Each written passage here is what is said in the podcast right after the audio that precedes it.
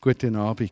Das Thema heute, die, die auf der Webseite waren, lautet Vision Day. Und wenn man von Vision spricht, dann äh, kann es manchmal ganz ausgelutscht sein. Man spricht viel von Vision heute. Wenn man von Vision spricht, geht es meistens darum, dass man eine Sicht der Zukunft für sich selbst hat.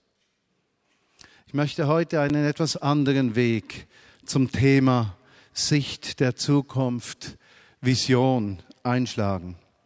Bevor ich das tue, möchte ich alle begrüßen, die auf Podcast mit dabei sind im Verlauf der nächsten Woche. Menschen, die selbst an einem Kreuzweg stehen in ihrem Leben. Menschen, die herausgefordert sind, vielleicht auf einer Erfolgswelle reiten. Menschen, die in zerbrochenen Beziehungen stehen die sich fragen, was hat Gott für mich bereit? Gibt es einen Gott? Was ist meine Zukunft? Vater im Himmel, wir bitten dich, dass du diesen Menschen begegnest, denen, die heute Abend hier sind in Bern und all jenen, die im Verlauf der nächsten Wochen diese Botschaft auf irgendeine Weise hören. Komme du mit deinem Heiligen Geist. Amen. Gleich vor dem Gottesdienst habe ich noch Bericht bekommen von einer Frau äh, aus der Bern, dass sie in der Intensivstation liegt. Und interessanterweise hat mich während des ganzen Tages der Gedanke beschäftigt, im Zusammenhang mit Vision, habe ich eine Sicht für mich, eine Sicht für Menschen oder habe ich die Sicht von Jesus Christus. Und wenn ich die Sicht von Jesus Christus habe, dann sehe ich vor allem und zuerst Menschen, die es in irgendeiner Weise im Leben nicht schaffen. Dann sehe ich zuerst und vor allem die Menschen, die Unrecht leiden. Ich sehe zuerst Menschen, die das Leben nicht auf die Reihe bringen, Menschen, die durch eigenes Verschulden, das Verschulden anderer nicht zum Leben durchdringen. Und dieser Gedanke hat mich heute bewegt. Worum geht es uns überhaupt? Nun, für alle, die sich fragen, wer diese Person ist, es ist Ursi, die jeweils mit zwei Hunden, später mit einem Hund, bis der ihr auch weggenommen wurde, äh, im Gottesdienst war. Sie hat jeden Tag bis zu 15 epileptischen Anfällen. Sie ist auf großem Entzug, äh, ist wirklich lebensbedroht. Und sie ist eine Frau, die wir seit Jahren begleiten. Und es gibt Menschen, da kann man nur zur Seite stehen, sie in den Arm nehmen, mit ihnen weinen. Diese Zerbrochenheit mit ihnen teilen und ihnen Wärme, Liebe und Geborgenheit geben. Und ich denke oft, wir sind so resultatorientiert und nicht primär Jesus orientiert. Wir möchten Dinge sehen, wie sie wachsen, wie sie sich positiv verändern, aber wir fürchten uns davor, mit dem Zerbrochenen eins zu werden, um mit ihm den Schmerz zu teilen. Und ich denke, es gibt so viele Menschen um uns herum, die Schmerz haben. Vor einigen Tagen ist mir eine Frau begegnet. Äh, ihr wurde gesagt, sie solle doch in ihrer schmerzhaften Zerbrochenheit in den Vineyard-Gottesdienst kommen, da würde sie nicht auffallen mit ihren Lebensherausforderungen. Sie erzählte dann, sie sei in den Gottesdienst gekommen beinahe überfordert gewesen von der Anbetungszeiten, vor allem von einem, von der Liebe, die sie spürte. Gottes Liebe, die durchdringt durch die Mauern derer, deren Leben zerbrochen ist. Und genau das hat mit Vision zu tun.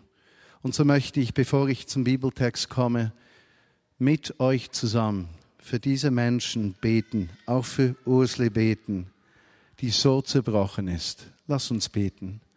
Jesus, wir bringen dir die zerbrochenen Menschen in unserem Lebensumfeld. Menschen, die wir kennen. Menschen, die für sich keine Perspektive haben. Menschen, die so zerbrochen sind, dass sie am liebsten nicht mehr leben würden. Menschen, die sich schämen, weil sie es nie schaffen. Menschen, die keine Kraft haben, in irgendeiner Weise in ihrem Leben Veränderung zu sehen. Menschen, die sich aufgegeben haben.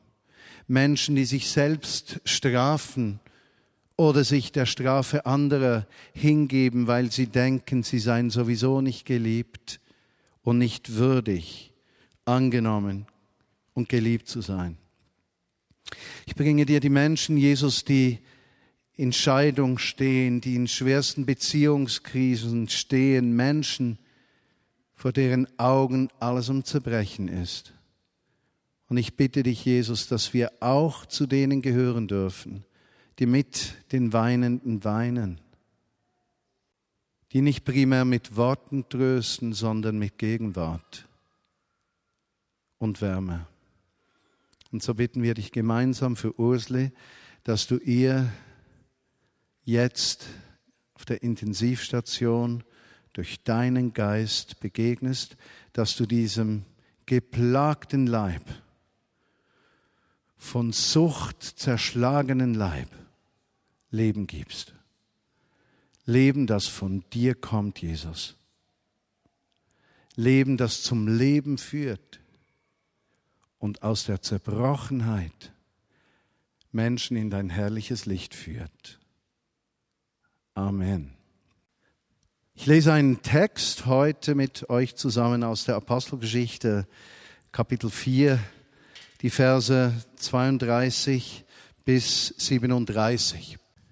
Bis ihr die aufgeschlagen habt, das Umfeld dieses Textes. Jesus hatte während gut drei Jahren mit seinen zwölf Jüngern und weiteren Dutzenden von Menschen in Judäa und Galiläa gewirkt. Er war für viele Menschen zu einem Hoffnungsträger geworden. Blinde konnten sehen, Lahme konnten gehen. Menschen, die im Leben nicht mehr zurechtkamen, wurden nur schon vom Klang seiner Stimme ermutigt. Menschen, die gesündigt hatten und die ganze Ablehnung des Gesetzes erlebten, bekamen Ermutigung der Vergebung. Seine Jünger unterwegs miteinander, vielleicht erinnerten sie sich an die Geschichte im Boot, im Sturm, wo Jesus den Sturm stillte. Vielleicht erinnerten sie sich auf dem See Genezareth, als Petrus aus dem Boot stieg und auf dem Wasser gehen konnte.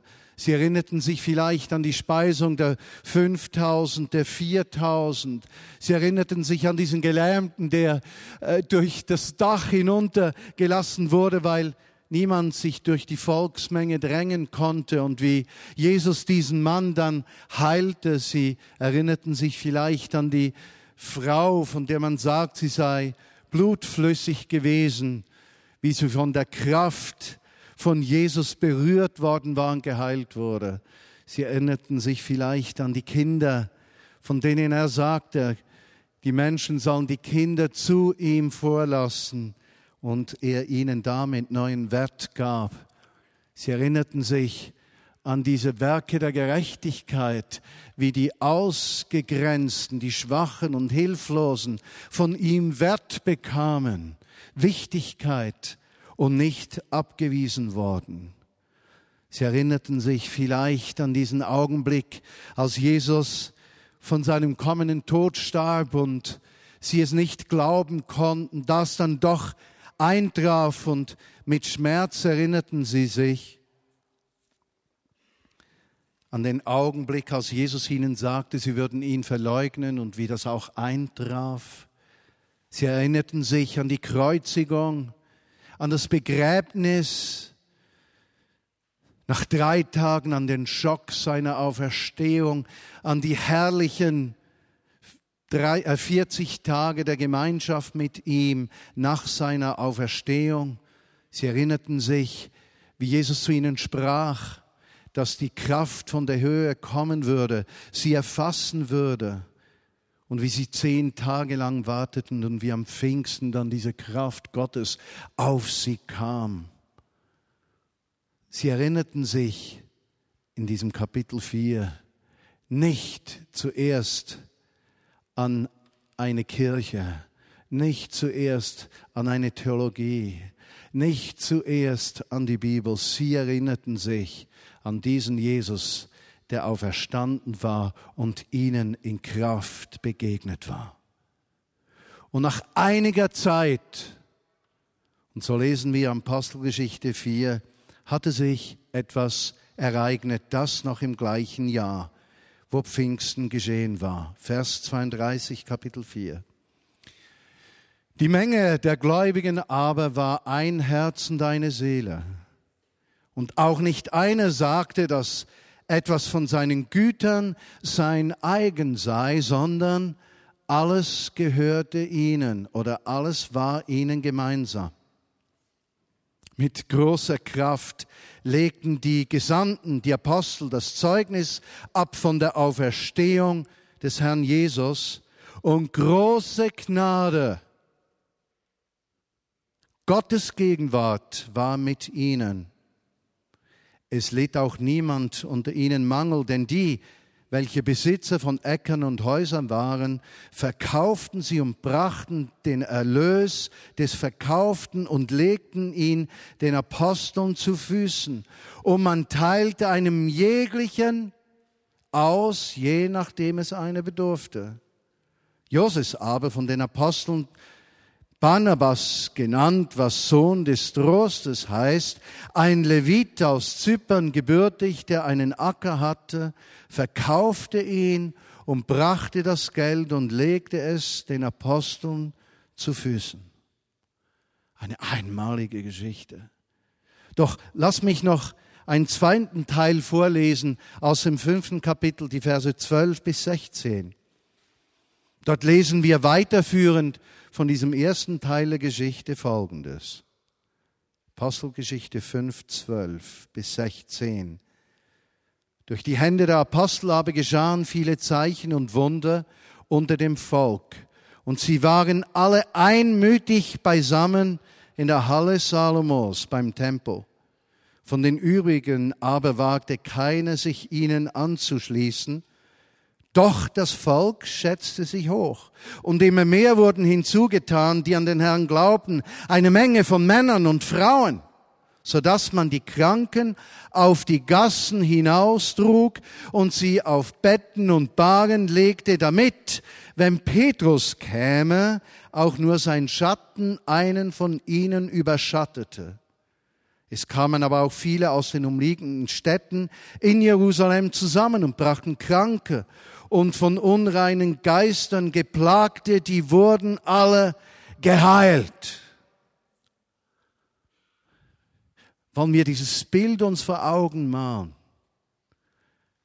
Diese Gruppe von Menschen, die Jesus nachfolgte, war soeben durch das größte Trauma gegangen, den Verlust ihres Vorbildes, den Verlust ihres Meisters, den Verlust ihres Rabbiners, Verlust ihres Leiters. Sie hatten die Person verloren, die ihnen all den Reichtum des Lebens aufgeschlossen hatte.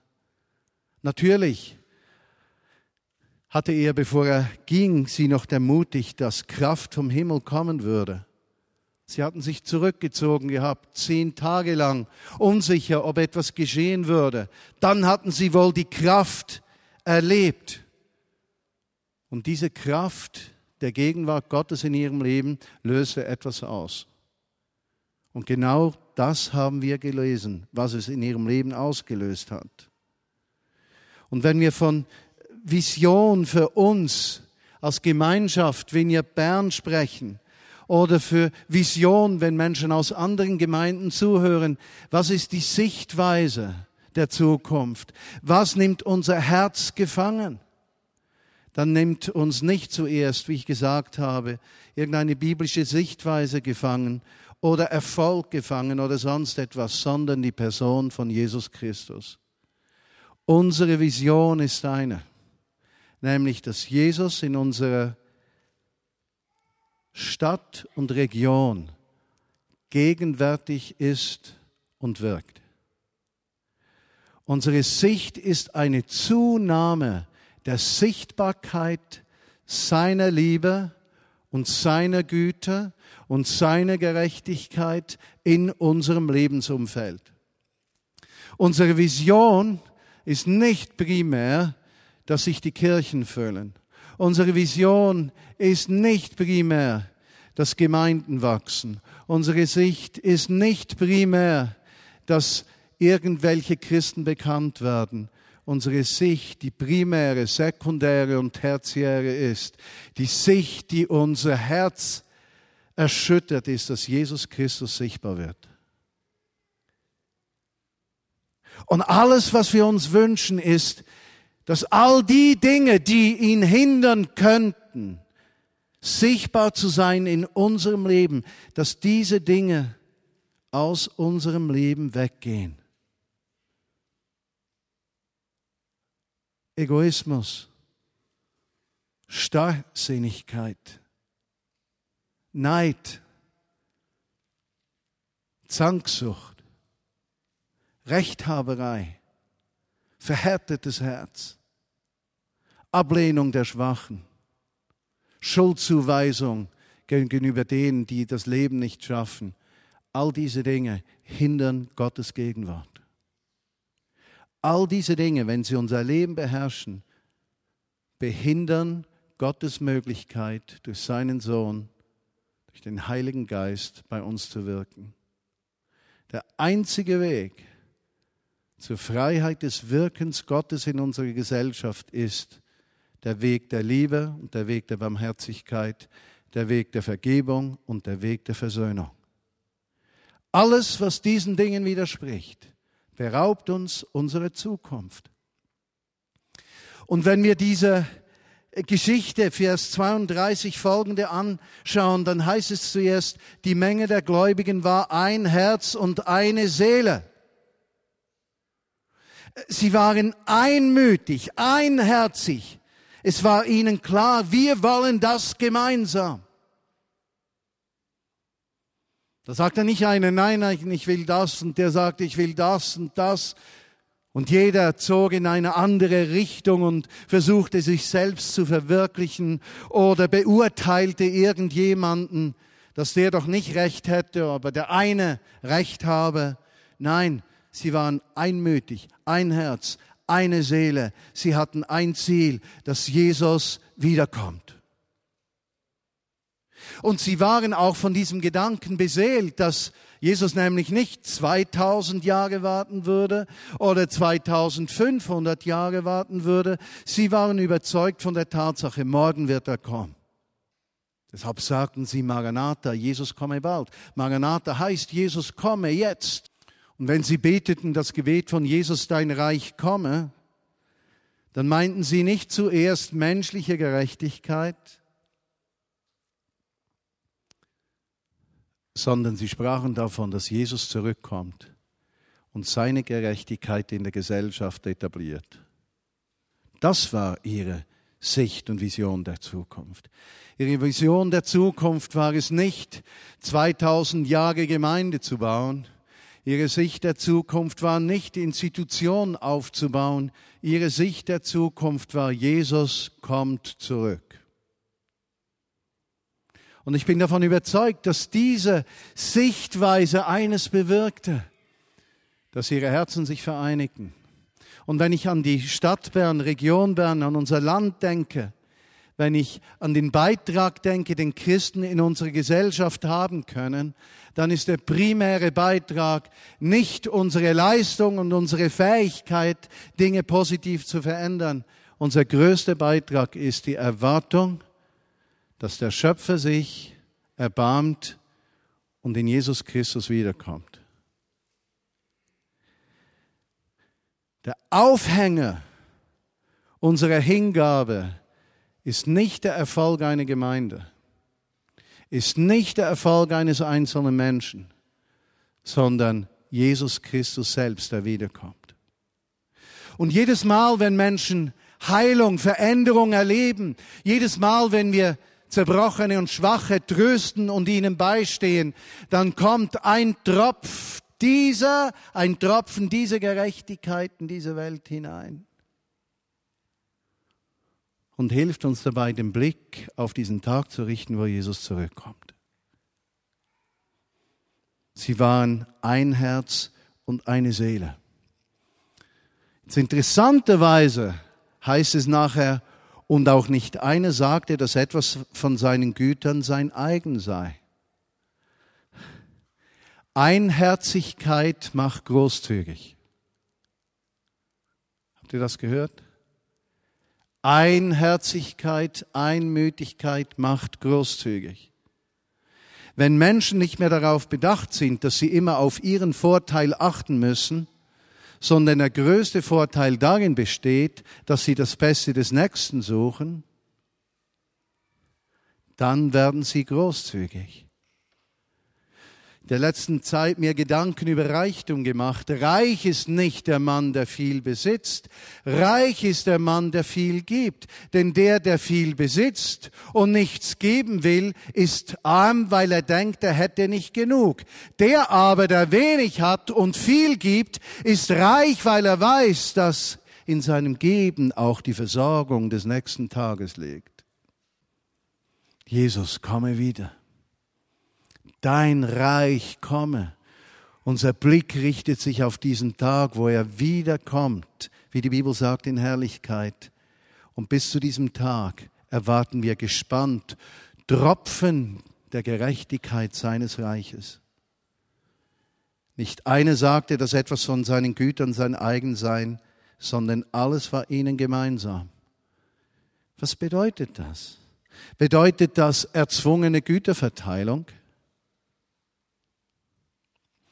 Diese Welt versucht Gerechtigkeit zu schaffen. Und man kam zum Schluss, dass der Kapitalismus die gerechteste Form des gemeinschaftlichen Lebens und Güteraustauschs ist, weil der persönliche Gewinn des Einzelnen ihn zur Leistung antreibt.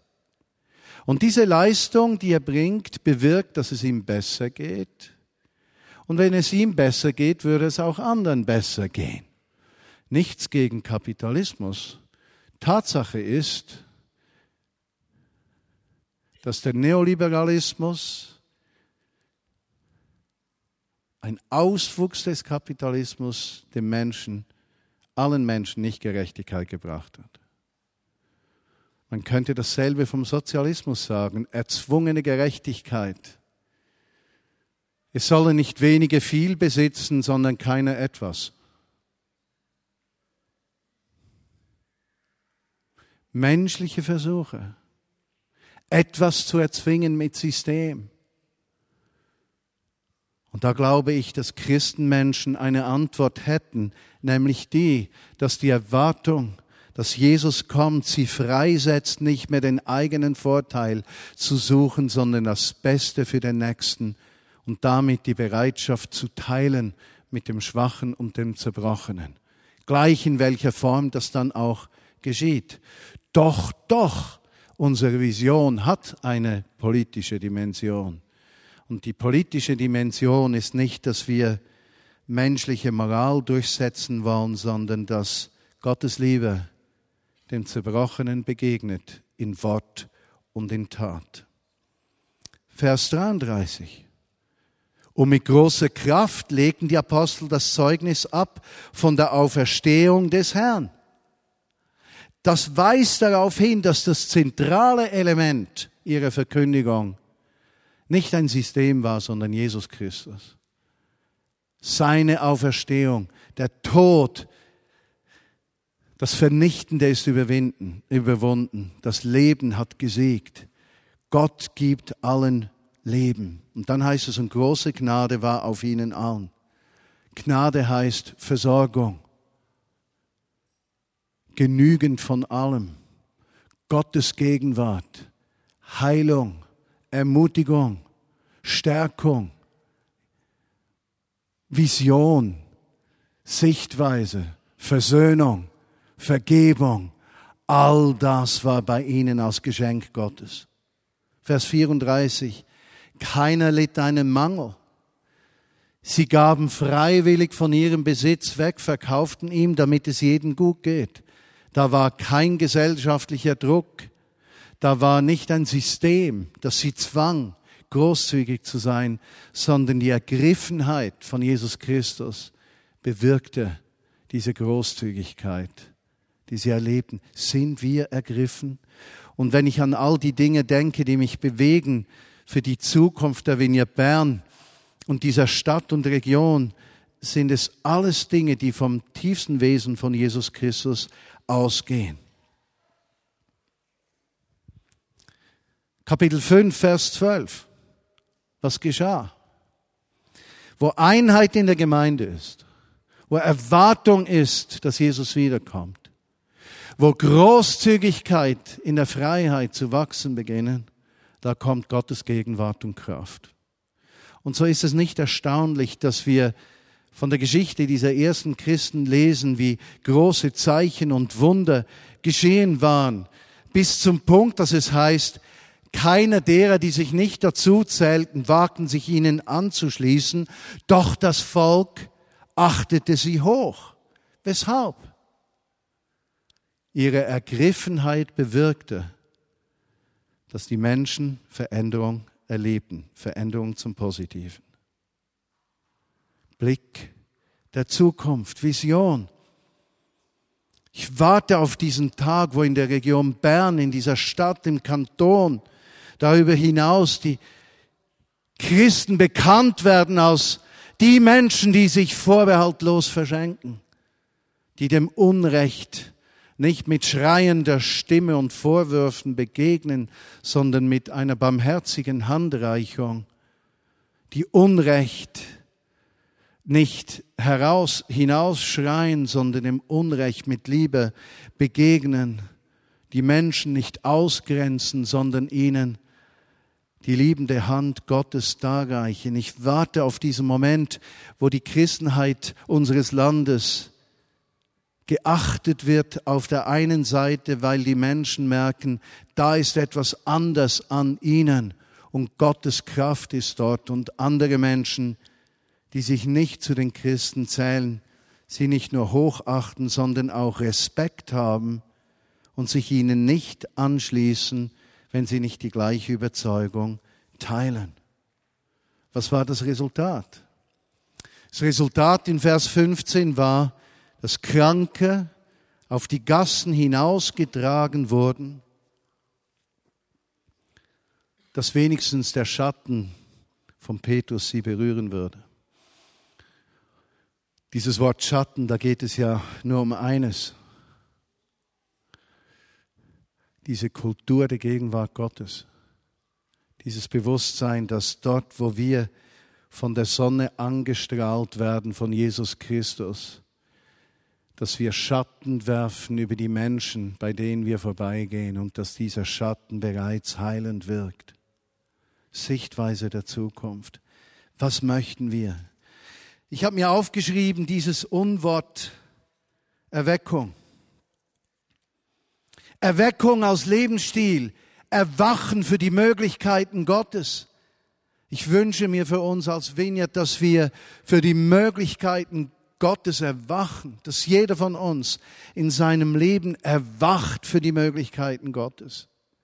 Dass wir nicht in eigener Kraft streiten und kämpfen und wenn wir Negatives hören, das über uns gesagt wird von irgendjemandem, dass wir deprimiert reagieren, sondern dass wir erweckt sind, erwachen für Gottes Möglichkeiten der Versöhnung, der Vergebung wie mir ein Mann gestern erzählte, wie er von Jesus wegging, sein Herz verhärtete und die Verhärtung bedeutet hatte, dass er nicht mehr in der christlichen Gemeinschaft geblieben war, wie er dann ans Ende seiner Möglichkeiten kam, hat abgelöscht, aber ein riesiges Verlangen wieder bekam, doch wenigstens einmal ein christliches Lied hören zu können oder singen zu können, mit Christen zusammen zu sein, wie das geschah, dann diese harte Schale aufbrach und ihm klar wurde, dass er unversöhnt war mit seinem Vater und wie er Schritt für Schritt diese Versöhnung erleben durfte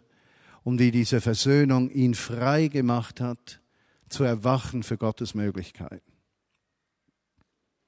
Und nicht gefangen zu sein von seinen eigenen Unmöglichkeiten. Wie kommen wir an diesen Ort, eine erweckte Gemeinde zu sein? Es geht nur auf einem Weg, dass Jesus zum Streben unseres Lebens wird. Dass sein Vorbild, seine Person in unserem Herzen Raum gewinnt. Dass wir Dinge, die unser Leben ausmachen, unser Leben zerstören, unserem Leben schaden, unser Leben ausfüllen, dem Platz wegnehmen, dem der Jesus gehört, dass wir da Platz schaffen in uns und nicht mehr auf Menschen und uns achten, sondern sagen, Jesus, nimm du in mir zu, deine Sichtweise und die Erwartung deiner Wiederkunft. Und dann werden wir erleben, wie wir von innen heraus Heilung und Heil erleben und wie diese Heilung, dieses Heil die Grenzen der Gemeinde sprengt und hinausgeht in die Stadt und Region und wir wirklich zu dem werden, was uns Jesus in diesem Jahr geschenkt hat, bildlich das Kornhaus dieser Stadt, ein Kornhaus für den Kanton. Er führt uns prophetisch, was Räume betrifft, an diesen Ort in der Stadt Bern. Ab Dezember werden wir dort sein. Aber der Raum ist nicht wichtig, sondern das, der Inhalt, den dieser zeigt. Kornhaus, für die Menschen in dieser Stadt. Erwecklich sein für den Nächsten. Wo können wir das leben? Zuerst und vor allem in unseren Familien.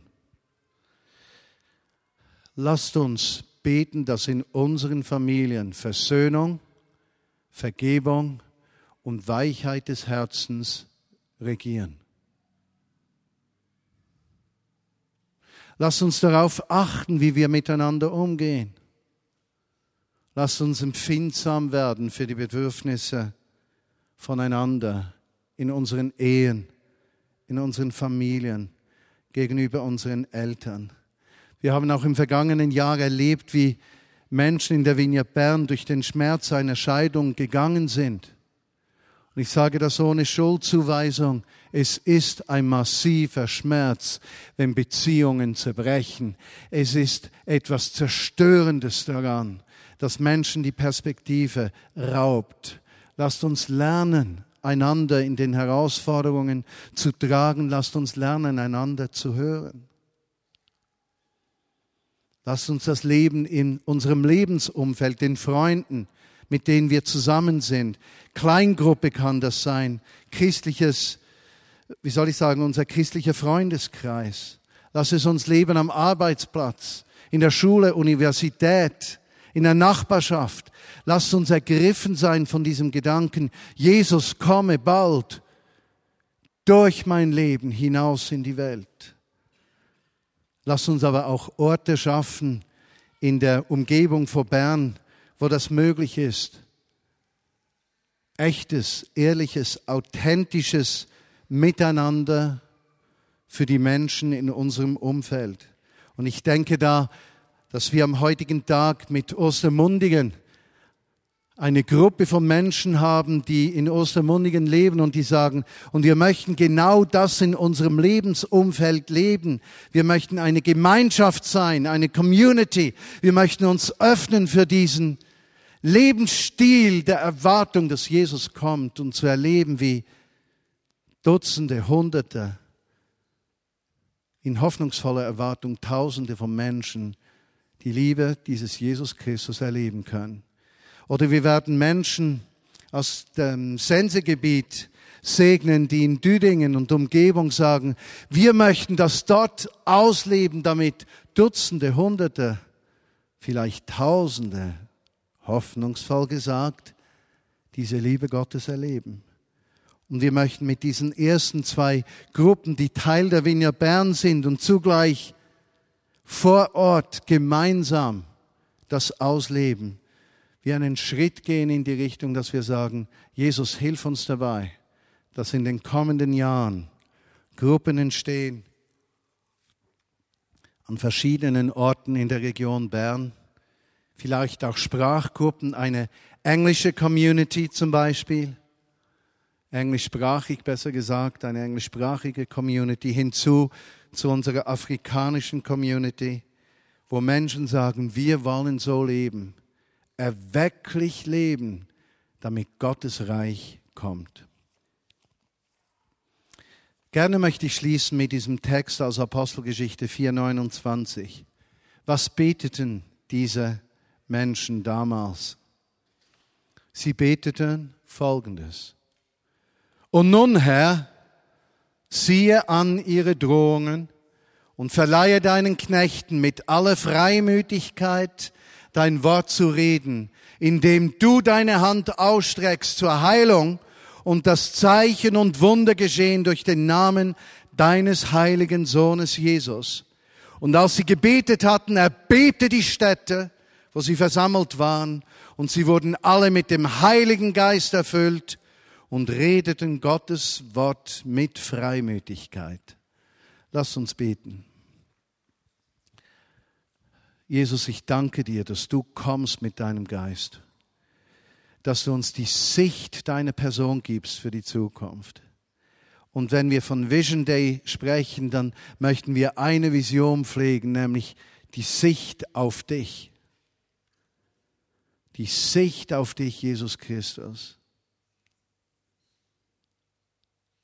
Die Sicht wie du ein Vorbild gewesen bist, die Sicht, wie du dich für uns geopfert hast, die Sicht, wie du den Tod überwunden hast, die Sicht, wie du deinen Jüngern und uns erschienen bist, die Sicht, wie du in den Himmel gefahren bist, die Sicht, wie du wiederkommen wirst und bis zu diesem herrlichen Tag deiner körperlichen Wiederkunft, wie du jeden Tag kommst, wenn deine Gerechtigkeit Raum gewinnt. Und so wünschen wir uns eines, Jesus, dass wir als Vineyard Bern dieser Ort sind. Ein Ort, nicht dieser, ein Ort deine Gegenwart. Ein Ort, wo Ungerechtigkeit zerbrechen und der Gerechtigkeit des Reiches Gottes Raum geben müssen. Ein Ort, wo deine Gegenwart den Zerbrochenen begegnet. Ein Ort, wo Menschen die keine Hoffnung mehr haben, Hoffnung bekommen. Ein Ort, wo Menschen nicht auf ihre Bedürfnisse achten, sondern die Bedürfnisse des Nächsten. Ein Ort, wo das Leben von dir durch die Gemeinde in die Welt hineinfließt. Nicht zum Gericht, sondern zum Leben hin. Amen.